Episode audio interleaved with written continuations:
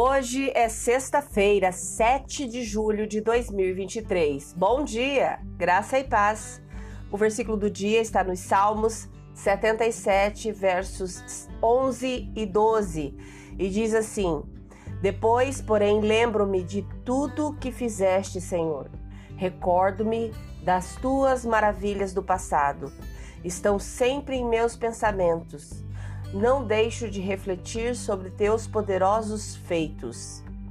O tema de hoje, lembre-se de Deus. Você já ficou impressionado com o pôr do sol? Ou ficou sem palavras pelos detalhes meticulosos da célula viva, do olho humano, do oceano misterioso ou do vasto universo? Quantas vezes você pensa sobre o que Deus fez ou como ele tem trabalhado? O salmista Asaf escreveu que pensaria em tudo que o Senhor haveria feito. Uma das melhores coisas que podemos fazer é nos lembrar de Deus. Como ele dá boas dádivas, escreve as melhores histórias e está constantemente criando beleza a partir das cinzas. Ele nos criou, nos buscou e ainda deu a sua própria vida por nós. Mas lembrar-se de Deus requer intencionalidade.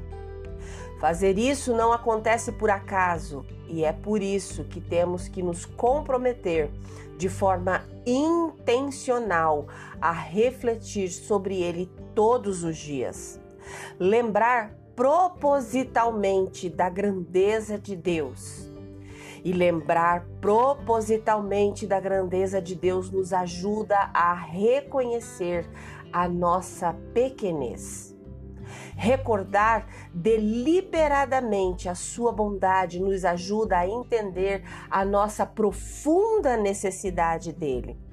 Ponderar sobre a obra de Deus e meditar em suas ações nos leva a adorá-lo.